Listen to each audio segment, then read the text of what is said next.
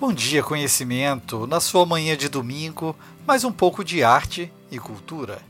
Vamos nos conectar em um mundo de poesia, mais um sopro de conhecimento. Um pouco de arte e cultura a qualquer momento, em todo lugar.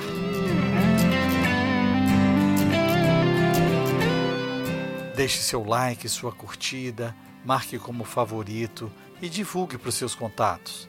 Aumente nosso mundo do conhecimento.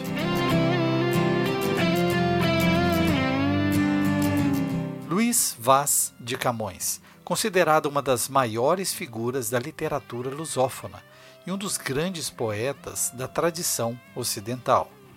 Dos temas mais presentes na lírica camoniana, o do amor é central. Incorporou elementos da doutrina clássica, do amor cortês e da religião cristã, concorrendo todos para incentivar o amor espiritual e não o carnal. Da poesia trovadoresca, herdou a tradição do amor cortês, que é ele mesmo uma derivação platônica que coloca a dama num patamar ideal, jamais atingível, e exige do cavaleiro uma ética imaculada e uma total subserviência em relação à amada. Queixou-se o poeta inúmeras vezes, amargamente, da tirania desses amores impossíveis.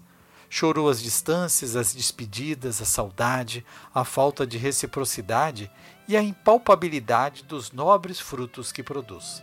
Viveu pelo mundo em busca dos amores inalcançáveis. Em regresso a Portugal, viveu seus últimos dias sustentado pela coroa, e de forma merecida, pois foi um renovador da língua portuguesa e fixou-lhe um duradouro cânone. Tornou-se um dos maiores símbolos de identidade da sua pátria e uma referência para toda a comunidade lusófona internacional.